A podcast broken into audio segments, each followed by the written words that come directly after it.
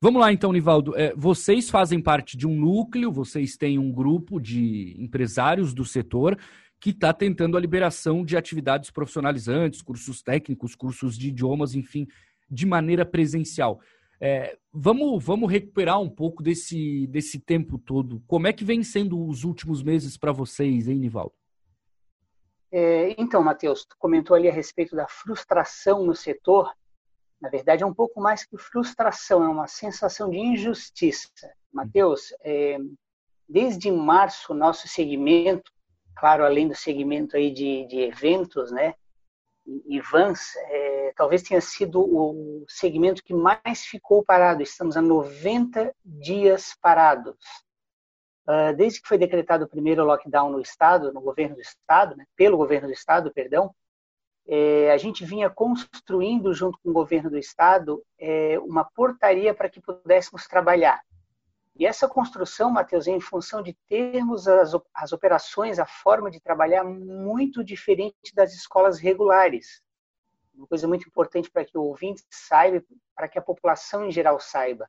Uhum. Quando a gente fala de um curso de idiomas, um curso profissionalizante, a gente está falando de uma de uma operação que coloque no máximo 10 pessoas numa sala, é, em que os alunos vêm duas vezes por semana, tempo de permanência é uma hora, não existe intervalo entre as aulas, logo não existe recreio, não existe a, a, pessoas circulando em conjunto.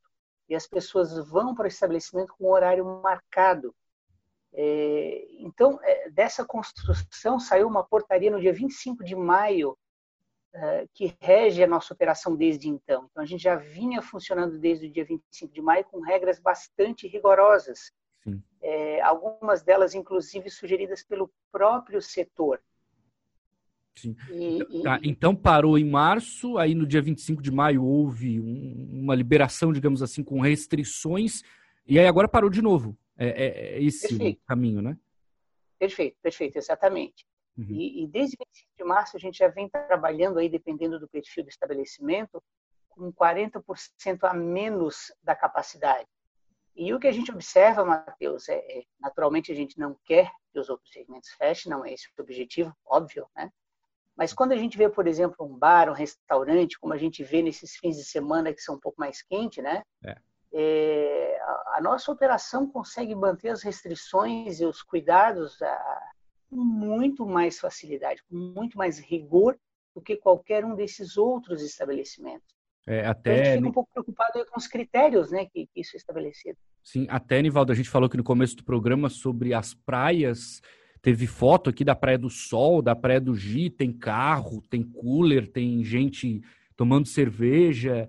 E esse pessoal não tem fiscalização. E aí vocês que trabalham, que produzem, que empregam, não pode funcionar. É, acho que frustração realmente é uma palavra muito leve. Acho que revolta, né, um pouco também. E, e, a gente tem tido muita dificuldade, apesar de, de alguns gestores terem sido acessíveis, né? Ah. A gente está tendo muita dificuldade em deixar isso claro, né? É, a gente está notando ali uma certa dificuldade do setor público em compreender isso e, e, e fazer com que essas ações aconteçam com um pouco mais de rapidez. Sim. Aqui em Tubarão gente... quantos, ô, ô, Nivaldo? Você tem números do grupo? Nesse grupo, quantas empresas, quantos empregados tem? Perfeito, Matheus. São aproximadamente 25 empresas aí na, na, na Murel, né? Tá. É, e aproximadamente 500 funcionários tá? diretos. Uhum. 25 empresas, funcionários. É, você tem conhecimento de alguma demissão já desde março? É, algumas empresas demitiram. O setor vem, vem se unindo, vem, vem conversando para evitar isso, mas algumas empresas já demitiram sim. É. E agora vai ser inevitável, né? Vai ser uhum. inevitável. A gente não tem mais como segurar. É, porque é muito tempo. Né? Infelizmente. Né? No caso de Tubarão, vocês já tiveram alguma reunião com o prefeito Ponticelli aqui na cidade, ou secretários do, do setor de economia? Como é que vem sendo esse diálogo com o poder público? Já, nós já tivemos reuniões uh, prefeito Ponticelli, ele se propôs a nos ajudar. Passa que a prefeitura, as prefeituras de forma geral, né, elas se baseiam nas recomendações do comitê. Também tivemos acesso a representantes do comitê É, no entanto, aí o comitê está com uma série de demandas, né? Demandas, inclusive, que questionam, enfim, a tomada de decisão. Uhum. E, e, a gente está com muita dificuldade de colocar isso na pauta para que o comitê compreenda também, né? E, e, de novo, a gente fica um pouco, é, talvez a, a, indignado, né? A, a, palavra que tu tenhas usado aí, um pouco em dúvida, né? Sobre o, o tecnicismo, né? Porque como é que se libera um bar e não se libera uma escola? Né? Uma academia, né? Uma academia, por exemplo, que também é, vem trabalhando regulada por uma portaria. Tá? As academias têm a portaria 258, que regulam a operação, e nós já temos uma portaria que é 352. Ou seja, nossa liberação não implica na criação de mais nenhuma norma, de, já temos normas que regem a nossa operação nessa condição, nessa condição de pandemia. Uhum. Vamos reforçar essas medidas, Onivaldo. Você falou de distanciamento, do número de estudantes que, que tem que ter um limite, se não me engano, 10 que você disse. É, o que mais tem nesses regramentos que vocês precisam cumprir? Matheus, bem lembrado. Quando eu falo de um número de 10, é numa condição normal, tá? Tá. Não é o que acontece hoje. Hoje, é, o que, que a gente tem que manter de regra? Em sala de aula, todos os alunos devem estar distanciados, naturalmente sentados, né, é, a um metro e meio de distância um dos outros, né, todos eles utilizando máscara, é, assim como o professor que é, utiliza o face shield, que é um tipo especial de máscara. É, a gente tem usado ventilação natural nas salas, sempre que possível a gente prioriza a ventilação natural. A gente tem as carteiras e todas as superfícies de toque limpas entre cada uma das aulas a gente tem material educativo espalhado por toda a escola, a gente tem álcool em gel é, ou substância sanitizante espalhada por toda a escola, por todo o estabelecimento, né? Uh, e a regra também de um metro e meio não é só para alunos, né? Para todos os usuários. Claro. E a gente não vem dando aulas para alunos abaixo de 14 anos. Ah, então a gente entendi. só tem atendido o público adulto. Que a pessoa já tem um pouco mais de noção das regras, coisa tal. O pessoal de menos de 14 nem pode ir, então. Exatamente. E tem um aspecto muito interessante também, Matheus. É, como o próprio nome, nome do segmento já diz, nós somos cursos livres. Então, se um adulto, porventura, não se sente à vontade para vir, diferente da escola regular, que ele é obrigado a ir por lei, né, que a criança é obrigada a ir por lei, né, uhum. é, ele simplesmente negocia conosco e não frequenta. Não há um problema, não há uma imposição. Né? Entendi. É, é, vamos, vamos falar um pouco do nosso ouvinte, Nivaldo, agora sobre a questão da importância desse tipo de curso, porque a pessoa que não está conseguindo frequentar, ela vai ter um problema de não conseguir a formação, de não conseguir o conhecimento. Às vezes ela tem algum objetivo de aprender um novo idioma ou uma profissão e não está conseguindo. Então, esse ponto de vista ele também é relevante, não?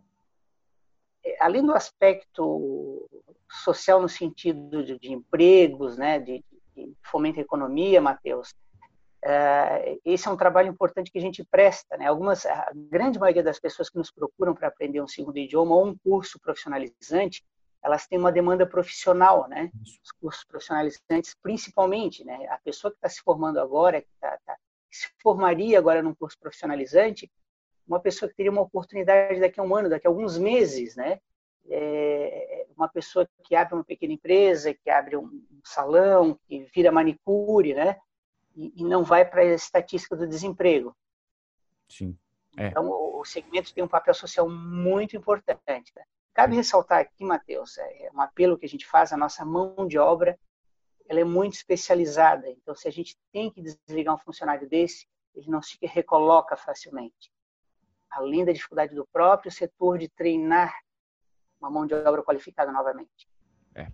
Bom, é, é, no fim dessa semana vence o, o, atual decreto, né, que é de 14 dias, então quinta, sexta, a gente deve ter um, um novo que pode restringir mais, pode liberar mais. É, qual a expectativa de vocês, Nivaldo? O que pode acontecer no final dessa semana? Vocês acham que tem uma esperança de conseguirem funcionar presencialmente? A expectativa é, é de sim, Matheus. A gente, conforme eu falei, a gente conversou aí com o comitê, né, o representante do comitê, uhum. se comprometeu a levar, de, de, pautar o tema, né, haja vista aí a importância e, a facilidade da implementação das medidas. Né? Está pronto, né? basta uma decisão, basta que o, o comitê avalie com, um pouco mais de, de, de atenção, de cuidado, né, os setores que já foram liberados e compare com os nossos. E, e, o próprio setor já se propôs a sofrer fiscalização voluntária, tá? É, existe naturalmente, a gente compreende, um medo do setor público, do, do aumento do contágio, é, mas que se fiscalize, né? que, se, é, que se abra de acordo com a portaria, que se permita a operação de acordo com a portaria. Claro. E aquela empresa que porventura não cumprir, que se feche, né? É. O segmento né, tem isso claro. Porque aí não, não pagam todos, né, Nivaldo? Se um está irregular, que feche esse um e deixe os outros funcionar, né? Exatamente. E, de, e desde que a gente construiu isso, tá, a gente tem aí, é, é entre os próprios colegas do setor, é, é, feito uma pressão voluntária, digamos assim, né, para que tudo funcione bem e para que um colega não venha prejudicar a operação do setor como um todo. Sim. Mas aí, de novo, cabe ao setor público fiscalizar, né? É justo, para que seja justo, né? Não adianta todo mundo pagar por um erro que um ou, outro só comete, isso que é uma pena e, e a gente até lamenta, porque falamos muito aqui no começo do programa sobre a quantidade de gente aí na praia no fim de semana, e aí quem quer trabalhar seguindo o regramento não pode, é meio incoerente. Mas a gente agradece, Nivaldo, a, a, sua disponibilidade, o seu tempo aqui conosco na, na Rádio Cidade. Quem sabe é, alguém do Poder Público esteja ouvindo, pense melhor, reflita melhor e, e consiga apoiar vocês nessa decisão de liberação até o final da semana, ou quem sabe antes, né, o que seria ainda melhor. Muito obrigado, Nivaldo. Boa segunda, boa semana. Muito obrigado, Matheus. Obrigado também aos ouvintes aí da Rádio Cidade.